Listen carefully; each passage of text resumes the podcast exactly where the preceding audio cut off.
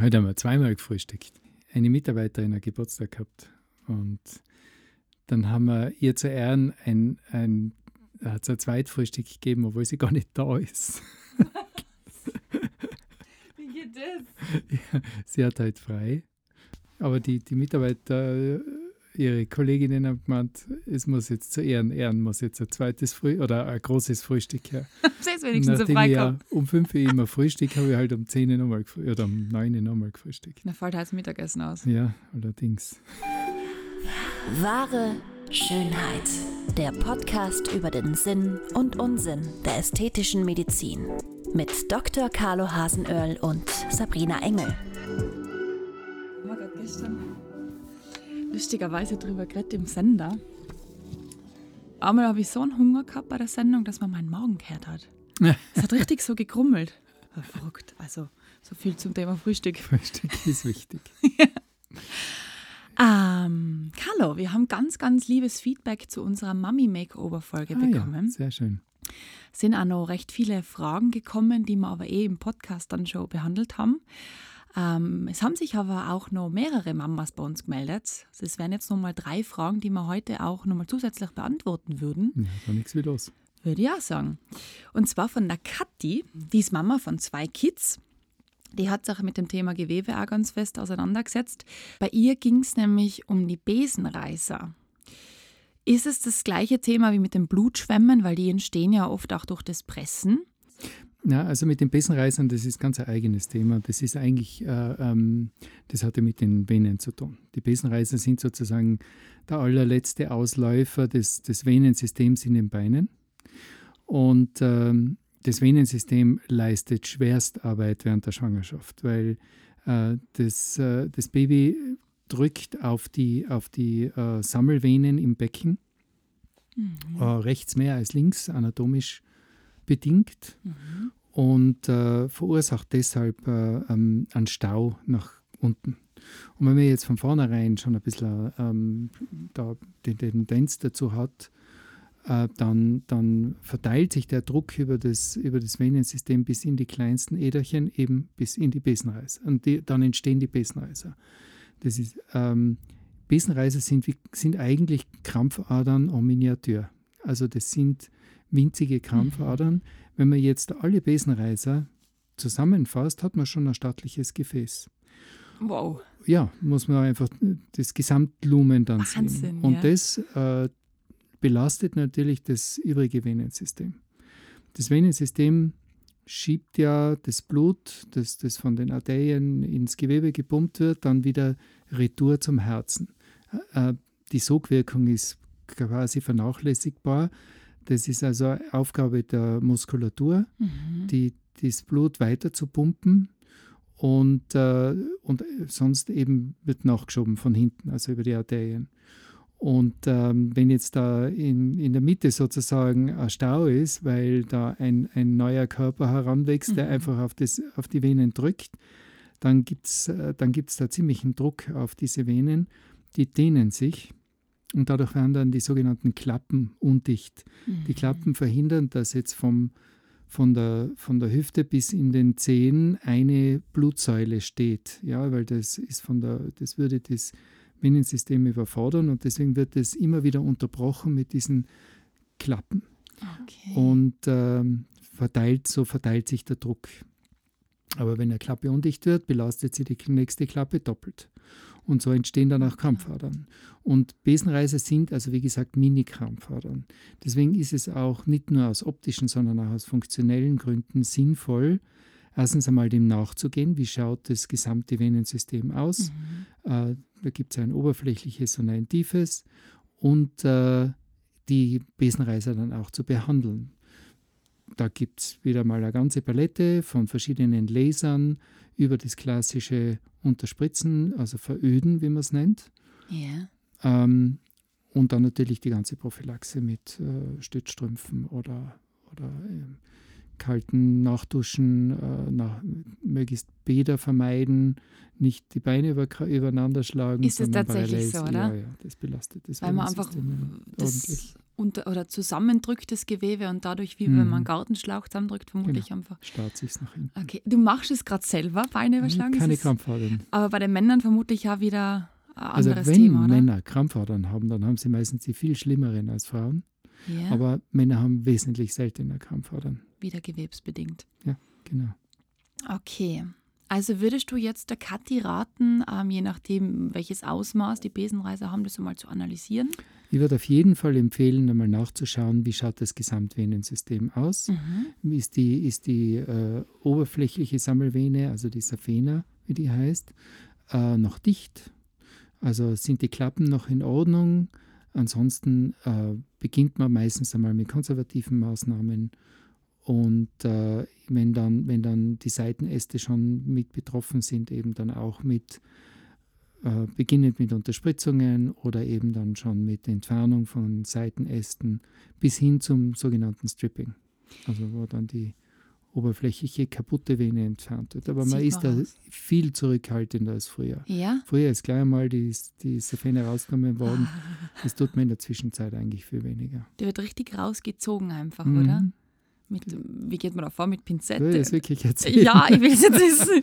Ich will mich grausen. Man macht einen kleinen, also das ist der Klassiker. Gell? Inzwischen macht man das ja normalerweise mit Laser. Also Mhm. man fährt mit einer Sonde, äh, mit einem Laser hinein und, und kann dann die, das Lumen veröden, also verschließen und lässt dann den Rest einfach drin und der, hei- der verschwindet dann, der baut der Körper dann ab. Aber wir, also früher hat man das dann so gemacht, dass man die Vene mit einem Draht sozusagen aufgefädelt hat, von oben nach unten. Und der Draht hat am Ende an so einen, einen Kopf gehabt. Und äh, da hat man dann die Vene abgeschnitten und abgebunden und dann hat man einfach den Draht nach unten rausgezogen und hat die ganze Vene rauszupft. Wahnsinn. Wirklich eine Tortur. Das geht Klingt- ruckzuck. Ja, Klingt wild. aber es ist schon ein bisschen eine wilde Geschichte. Ja, aber da ist auf jeden Fall der Laser halt schon die softere Variante. Ja, ja, ich meine, es ist nicht unumstritten. Äh, auch da gibt es Vor- und Nachteile, weil man natürlich eine thermische Schädigung macht im umliegenden Gewebe. Aber man wird, die werden da immer selektiver und wer das gut kann, der macht das schon richtig mit dem Laser. Okay. Also das wäre für die Kathi auch eine Option, wenn sie sagt, sie stört oder es ist einfach nicht fein und Genau. Okay. Also wenn, wenn Besenreiser, wenn es äh, jetzt nur die Besenreiser sind äh, und sie noch keine Beschwerden hat, dann geht es mit Veröden oder mit, einem- mit einem äußerlichen Laser. Also das, das geht dann durch die Haut. Da gibt es ja eigene Laser, die ganz gefäßspezifisch arbeiten, kann man das eigentlich ganz gut entfernen. ja, super. Das klingt schon mal sehr positiv. Ähm, für die Kathi war noch der Bauchnabel ein Anliegen. Ähm, der hat sich durch die Schwangerschaft und Geburt sehr stark nach außen gewölbt. Und wir haben ja schon gesagt, dass in vielen Fällen der einfach wieder zurückgeht. Mhm. Ähm, wenn der bleibt, kann Das ist man ein Nabelbruch. dann ist es ein Nabelbruch. Ja, das heißt, es ist also eine kleine Lücke durch die Ja. Bauchdecke und meistens wölbt sich dann das sogenannte präperitoniale Fett. Das ist so ein kleiner Fettbatzen, Mhm. der dann durch diese Lücke durchgeht. Äh, solange der rein und raus geht, ist das im Grunde genommen funktionell völlig irrelevant. Okay. Äh, ist also nicht dringend therapiebedürftig. Wenn es natürlich ein optisches Problem gibt, dann muss man diese Lücke verschließen. Das ist ein kleiner Eingriff mit Ja. einer bogenförmigen Narbe im Nabelbereich. Also das ist schon empfehlenswert. Und wenn der Probleme macht, also Beschwerden macht, dann ist es sowieso, Sowieso. sinnvoll, das zu machen. Sie jetzt einfach als riesigen Bauchnabel bezeichnet und ich Mhm. glaube, das wird halt ein ästhetischer äh, Hintergrund sein. Ja. Ähm, Aber in der Regel geht er zurück. Also er geht natürlich schon zurück, aber er wird, geht nicht mehr auf, äh, wenn er, wenn er wirklich riesig ist, wie sie sagt, oder Mhm. sich vorwölbt. Das sieht man ja oft dann so Babybauch mit einem kleinen Knubbel in der Mitte. Ähm, dann wird es wahrscheinlich notwendig sein, dass man, den, dass man diese Lücke verschließt und den Mhm. Nabel wieder, dass der Nabel wieder nach innen geht. Weil gerade am Babybauch schaut es ja irgendwie lieb aus. Ich weiß Ja. auch nicht, das hat irgendwie so was Liebliches. Aber danach will man halt, glaube ich, wieder flach Genau, sein. In genau. dem Fall schon. Ja. Ähm, aber bleiben wir gleich bei dem ähm, großen, runden, kugeligen. Ähm, die Bibi, meine Freundin, von der ich da ja erzählt habe, Ja. die so super Bizeps jetzt hat, ähm, die hat das Thema Brustwarzen auch nochmal angesprochen. Ähm, sie wollte wissen, wie sich die jetzt wirklich entwickeln nach dem Stillen. Ob, ich zitiere sie, die genauso klein, süß und knackig werden wie vorher. ähm, das werden sie wahrscheinlich nicht mehr. Ja. Also äh, Okay. sie werden gehen natürlich schon ein bisschen zurück, aber ob sie wirklich auf den Urzustand zurückgehen, traue ich mir jetzt nicht versprechen. Ja, ähm, äh, da geht es jetzt wirklich um die Brustwarze per se. Gell? Also nicht um den Brustwarzenhof, sondern um die Brustwarze. Okay. Das sind ja mit zwei Paar Schuhe. Ja. Brustwarzenhof ist ja auch meistens, wird ja meistens auch größer. Das ist quasi da, das, also das, das pigmentierte, Areal um Ja. die Brustwarze. Okay, ja. Ja. Und die Brustwarze selber wird ja durch, in der Schwangerschaft und auch durch Stillen natürlich meistens auch größer und zieht sich danach auch wieder bis zu einem gewissen Grad zurück. Mhm. Aber das muss man dann einfach abwarten. Wenn es dann nach einigen Monaten, wie wir ja auch bei der Brust gesagt haben, so ungefähr ein halbes Jahr, ähm, wenn die dann noch größer bleibt, dann wird sie wahrscheinlich auch so bleiben. Okay. Also so klein und knackig, aber knackig kann sie ja trotzdem sein, denke ich mal. Ja, oder? eben. Kann ja auch groß und knackig sein. Also Bibi, keine Angst. Und die Frage Nummer drei ist von der Tanja auch auf Instagram gekommen. Ähm, die wollte noch einmal detailliert ähm, auf die Bauchstraffung eingehen. Und zwar auf das danach, auf die Folgen nämlich. Wie lang dauert der Heilungsprozess wirklich? Schmerzen, also auf einer Skala von 1 bis 10, wie würdest du das beschreiben? Und die Therapiemöglichkeiten, um das zu beschleunigen, den Heilungsprozess. Ja. Also der generelle Heilungsprozess, sprich die Wunde ist in zehn Tagen verheilt. Mhm. Ähm, das, das Thema Schmerz ist sicher äh, abhängig, was muss ich machen. Und wie wir gesagt haben, meistens muss man ja die Muskulatur raffen, also diese sogenannte Rektusscheidenraffung machen, Mhm. dass man die geraden Bauchmuskeln in der Mitte wieder zusammenzieht und die, diese Linie alba sozusagen einfaltet. Das tut weh. Das ist Ja. Punkt. Das tut weh. Also ähm, das beschreiben die Patientinnen ungefähr so wie einen richtig bösen Muskelkater. Und besonders beim, beim Lachen, Husten, Mhm. Aufsetzen, äh, da ist es, da fährt es richtig ein.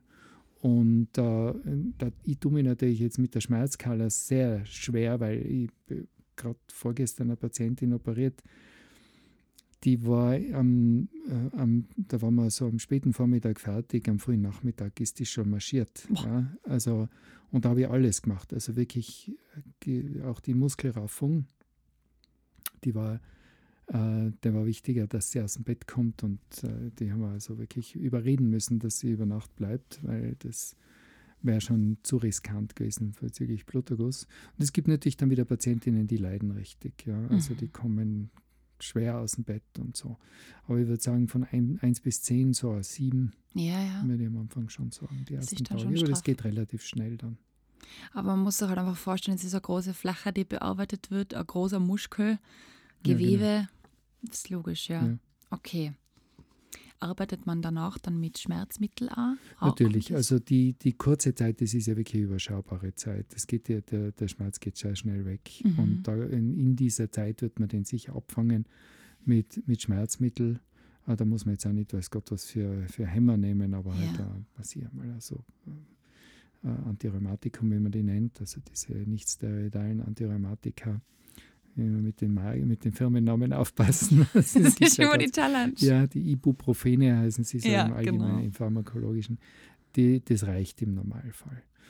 Und, und halt äh, bei gewissen Bewegungen aufpassen, aber das tut man dann eher automatisch. Eben. Und Lymphdrainagen, Lymphdrainagen, Lymphdrainagen und halt einfach ein bisschen Kompression tragen. Also wenn man mit einem Bauchbinde oder sowas dagegen haltet, dann ist das eigentlich absolut kontrollierbar vom Schmerz. Kommen da deine äh, Kinesiotapes auch zum Zug Ja. bei einer Bauchstraffung? Ja.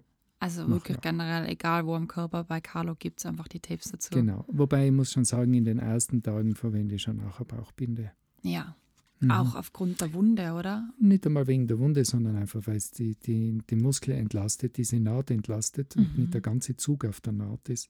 Okay. Wenn die Bauchbinde von außen quasi das äh, ein bisschen zusammenhält, Mhm. entspannt sich auch innen diese, diese geraffte Zone und äh, dadurch ist, äh, ist es auch für die Patientin einfach feiner. Okay. Ja, liebe Tanja, ich hoffe, wir haben da deine Fragen auch beantworten können. Und wie gesagt, wenn noch was auftaucht, jederzeit her damit. Das beantworten Ja. wir immer gerne Gerne, immer. zwischendrin. Ein letztes Wort noch zur, zur Brustwarze. Ja, Sollte die Brustwarze jetzt tatsächlich zu groß bleiben, weil es ist ja manchmal auch so, dass dann wirklich die, die Brustwarze so äh, aufsteht oder, oder stehen bleibt. Ja. Im Prinzip, dass man das durch jedes T-Shirt und so durchsieht und das den Patientinnen auch unangenehm Mhm. sein kann. Man kann sie reduzieren, man kann sie verkleinern. Tatsächlich? Ja. Das heißt, man schneidet das Stück ab. Ja, das darf man nicht. Wie es, geht man da gibt vor? zwei, es gibt zwei Techniken. Es gibt so eine, ähm, ich nenne sie so die Teleskoptechnik. Das heißt, man macht so rund um, die, um, den, um die, die, den Sockel praktisch der Brustwarze, nimmt man einen Streifen Haut weg und schiebt die Brustwarze quasi in die, in die Brust hinein. Und das bleibt dann drin? Ja, ja. Das ja, ver ja. vernäht man dann, oder? Ja, ja, das okay. vernäht man dann. Ja. Ah, Das ist ja lustig. Und, oder man, man äh, macht so eine L-förmige, äh, einen L-förmigen Schnitt Ja. und klappt dann praktisch diese, das schaut dann aus wie ein, wie ein Stuhl und klappt dann die Lehne runter und hat dann praktisch eine verkleinerte Brustwarze. Das darf man aber nur machen, wenn also das Thema Stillen abgeschlossen ist. Ja, klar, ja. Und äh, beeinflusst es auch eine zweite Schwangerschaft dann? Also wenn diese Mutter. Bei der, bei der, bei der äh, Teleskoptechnik nicht, weil ich die Drüsengänge in Ruhe lasse. Ja. Bei der L-förmigen Exzision, die äh, grundsätzlich ein bisschen unproblematischer ist von der Technik her, Ja. äh, das geht dann nicht mehr. Also da sind die Drüsengänge dann zu. Mhm. Okay, also wenn man dann vorhat, nochmal schwanger zu werden, nochmal zu stillen, besser teleskopartig zu arbeiten. Ja. Und wenn alles erledigt ist, dann gerne mit dem L. Genau. Sehr gut. Wir haben uns ganz fest vorgenommen, ähm, über ein Thema auch zu sprechen, wo, glaube ich, keiner von Haus aus oder selten jemand schreiben würde, dass ihn das brennend interessiert oder auch die Anliegen ähm, präsentiert. Ähm, wir beschäftigen uns heute auch ähm, mit jenem Bereich, wo das Baby rausschierst, wenn man so schön sagt. Ähm, das weibliche Geschlechtsorgan verändert sich natürlich auch sehr. Ähm, schon in der Schwangerschaft und natürlich auch nach der Geburt wird es aufs Maximum ausgedehnt, ausgeweitet. Dammriss ist natürlich auch ein Thema in Verbindung zum After nach hinten. Aber auch das Gewebe der Vulva und der inneren Schamlippen, das wird wirklich äh, mit Leidenschaft gezogen. Und da hast du mir schon das letzte Mal erzählt, gibt es diese sogenannte Labioplastik. Ja, genau. Was ist das genau? Was macht man dabei? Also es ist, äh, es ist äh, das häufigste, ähm, was äh, das häufigste, was die Patientinnen auch stört, ist, äh, dass sich das Verhältnis zwischen der inneren, den inneren, also den sogenannten kleinen und den großen Schamlippen verändert. Mhm.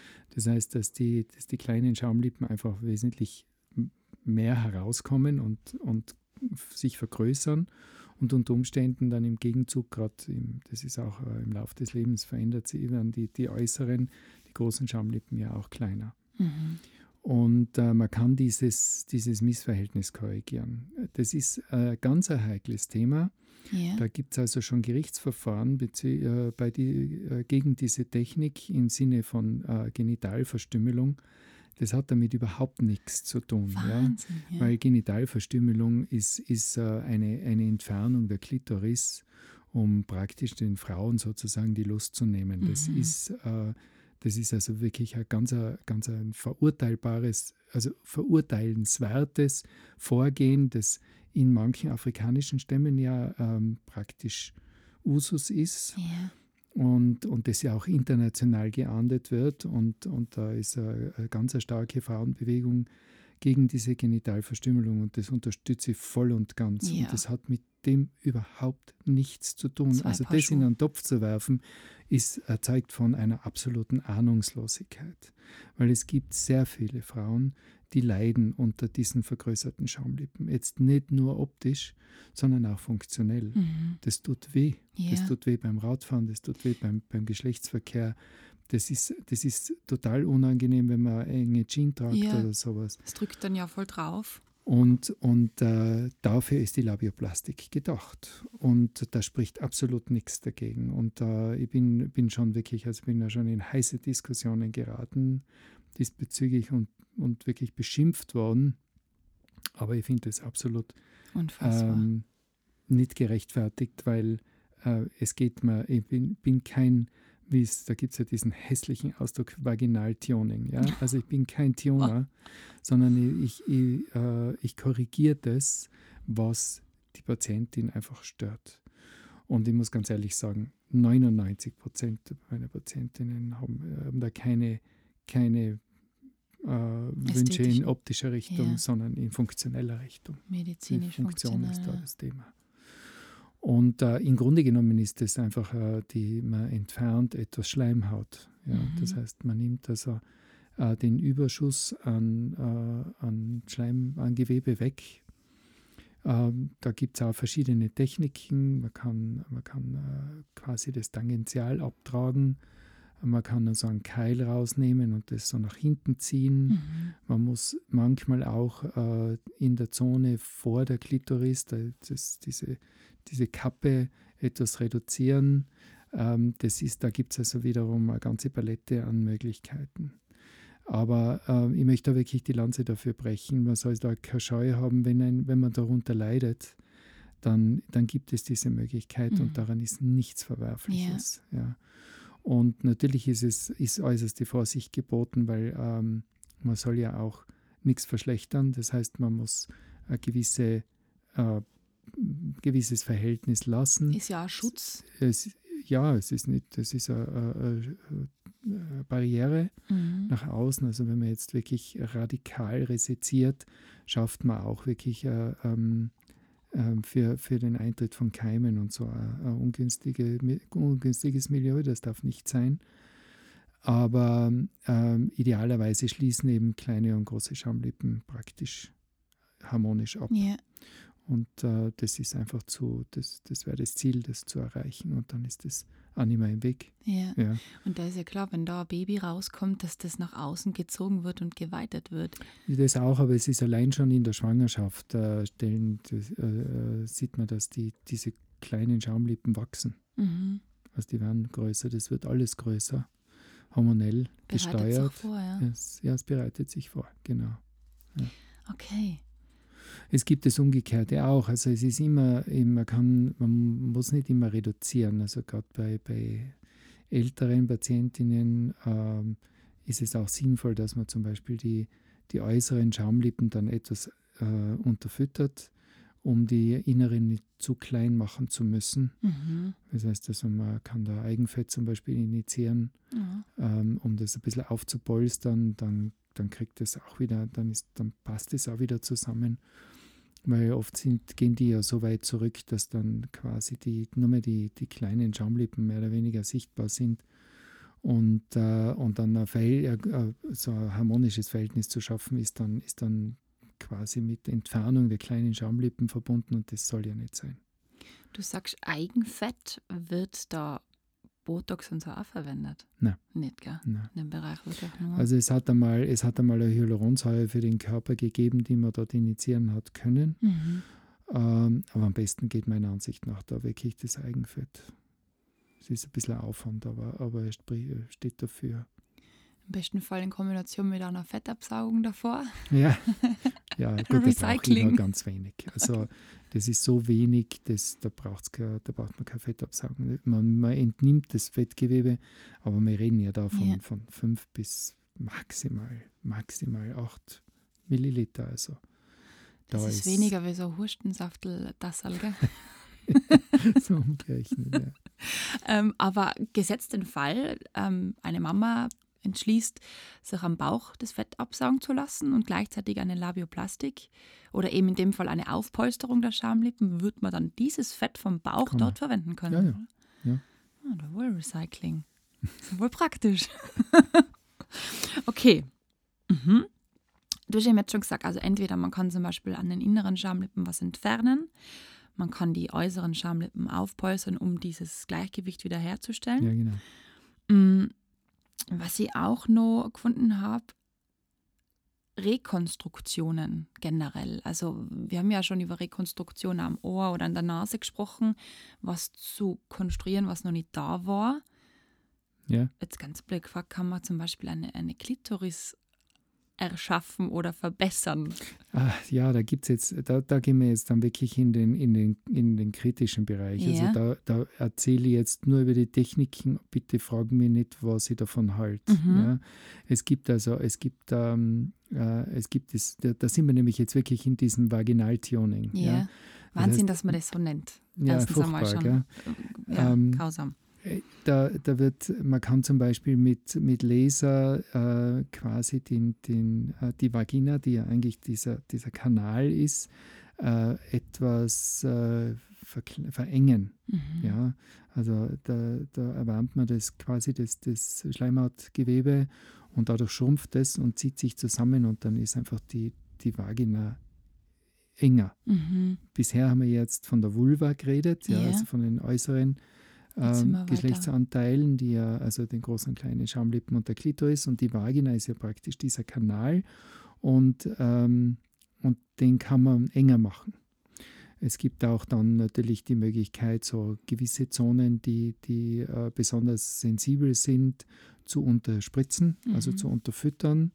Ähm, um, um eben da ein, quasi die, den, das Lustverhalten einfach zu verbessern. Mhm. Ähm, das halte ich für sehr umstritten. Also da bin ich sehr, sehr kritisch dem gegenüber. Yeah.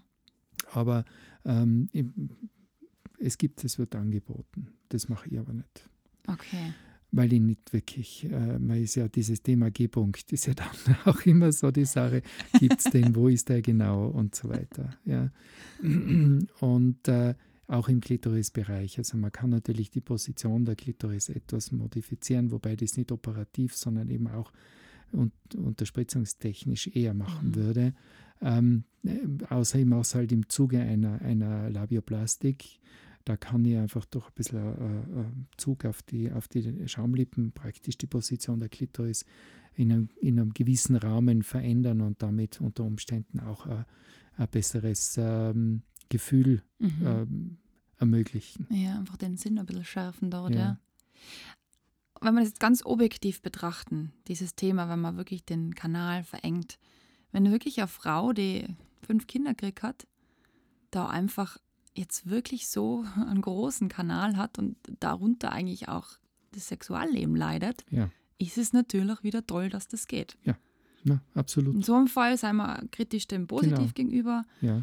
Aber natürlich, wenn es in diese Richtung, unter Anführungszeichen, Vaginaltuning, wie du es so schön genannt hast, geht, dann ist es. Halt unschön, halt, würde ist es Unschön. unschön. Genau. Ja. Also ich muss ganz ehrlich sagen, wenn man das wieder googelt, da kommt ja wirklich eine Schauergeschichte nach der ja. nächsten daher. Ja. Und da habe ich auch diese Labia minora gefunden, wo ja. innere Schamlippen komplett entfernt werden, oder? Und da ist halt dann schon wieder die Funktionalität die Frage. Absolut ablehne, das abzulehnen. Ja Wahnsinn. Ja, das finde ich völlig, das, finde ich, das ist das Verstümmelung. Ist Verstümmelung ja? Das ist Verstümmelung. Absolut. Ja. Okay. Und das ist auch, das, das schädigt quasi die, das, das Funktion, den funktionellen Komplex. Das ist nicht, nicht äh, gut zu heißen. Mhm. Ich wage jetzt einmal den Versuch, ähm, ich habe es jetzt selber gemerkt, ähm, es ist ein Thema, wo man sich ein bisschen überwinden muss, weil es halt irgendwie einfach sehr, sehr, sehr intim ist. Aber gerade dir gegenüber zu sitzen, Carlo, du hast einfach so eine Art, wo man einfach keine Angst mehr hat. Man weiß, man kann es einfach sagen, man kann fragen. Und das würde ich jetzt gern unseren Zuhörerinnen irgendwie so über das Mikrofon weitergeben, dass man da keine Angst haben muss. Also wenn euch da wirklich was am Herzen liegt, dann bitte gerne melden. Und wir, wir können das auch gerne in einer weiteren Folge behandeln, wenn es was ganz Außergewöhnliches ist. Gerne aber am Carlo persönlich vorbeischauen. Aber ich habe das Gefühl, dass sich da viele einfach zurückhalten, weil es halt irgendwie einfach doch beschämend und in einer gewissen Weise für viele auch peinlich ist. Ja, es gibt, es gibt selten oder es gibt wenige Themen, wo wirklich die Meinungen so weit auseinandergehen. Von Nicht-Betroffenen, die sich als Moralapostel dann eben ein bisschen äh, aufspielen bis zu, zu den, den äh, Betroffenen, die darunter leiden und sich einfach nichts zu sagen trauen. Und, und äh, das ist ein ganz ein normales Thema, ja. wie jedes andere auch. Mhm. Ähm, Unser ist, Körper. Ja, das gehört zu unserem Körper dazu. Und, und äh, ich will jetzt nicht das, das dann äh, sozusagen enttabuisieren, aber, aber ein natürlicher Umgang damit macht Sinn und, und äh, um da ein Leiden auch zu beenden, macht es noch einmal mehr Sinn. Genau. Ich glaube, wir haben ja wegen Penisvergrößerung und so aggret, gell? Ich glaube, das machen wir eigene Folge. Ha. Ja, okay. Das, also, oder halt generell in die Richtung Geschlechtsästhetik oder, oder äh, Medizin, funktionelle Geschlechtsbehandlungen. Keine ja. Ahnung, wie man es dann nennen. Ja, es ist, es ist auch so, ich kann mich, kann mich erinnern, also das ist mir, ich meine, wie begonnen habe, bei den Barmherzigen Schwestern zu arbeiten, war gleich einmal das, das Thema, äh, sowas wie Penisvergrößerung darf ich nicht machen in deren Haus. Wahnsinn. Verboten. Ja. Ich, meine, ich weiß nicht, wie sie jetzt dazu stehen, es ist jetzt 30 Jahre her. Gell? Aber damals haben sie mir das explizit gesagt. Also damit brauche ich gar nicht kommen. Ja, Wahnsinn. Und da gibt es, das ist auch schwarz-weiß, ja, weil es, nur um das kurz anzuschneiden, aber ich bin ganz deiner Meinung, da könnte man zumindest äh, ähm, eine längere ein längeres Thema draus Ja. machen. Vielleicht nicht einen ganzen, aber doch einen, einen, einen halben Podcast auf jeden Voll. Fall. Ähm, und und äh, das ist nicht so, dass da jetzt einfach da jemand das Gefühl hat, der muss jetzt da den, den, äh, den super, super Penis haben, sondern da geht es einfach wirklich um, um, um äh, eine, eine Benachteiligung von der Natur her, Mhm. die man, die man versucht zu korrigieren. Also da, wenn jetzt unsere männlichen Zuhörer, ähm, wenn es da irgendwie Fragen gibt oder Anliegen, her damit. Kann Ja, man genau da wieder sagen. Kann man So. alles anonym machen, damit ihr es einfach Genau. mal hört. genau. Wir müssen keine Namen nennen. ich versuche das ja auch irgendwie wertfrei zu bringen. Also es geht mir jetzt nicht darum, dass ich das unbedingt machen muss. Es Mhm. gibt ja alle Spezialisten. Ähm, aber, aber einfach, damit man mal weiß, was sozusagen wirklich jetzt machbar ist und nicht also aus, aus äh, wi- wilden Stories, die man irgendwo liest, sondern wirklich äh, aus, aus äh, verherzlicher Hand. Genau. Und das, das möchte ich einfach gern vermitteln. Aufklären. Einfach Genau. mal aufklären. Also, freuen wir uns drauf.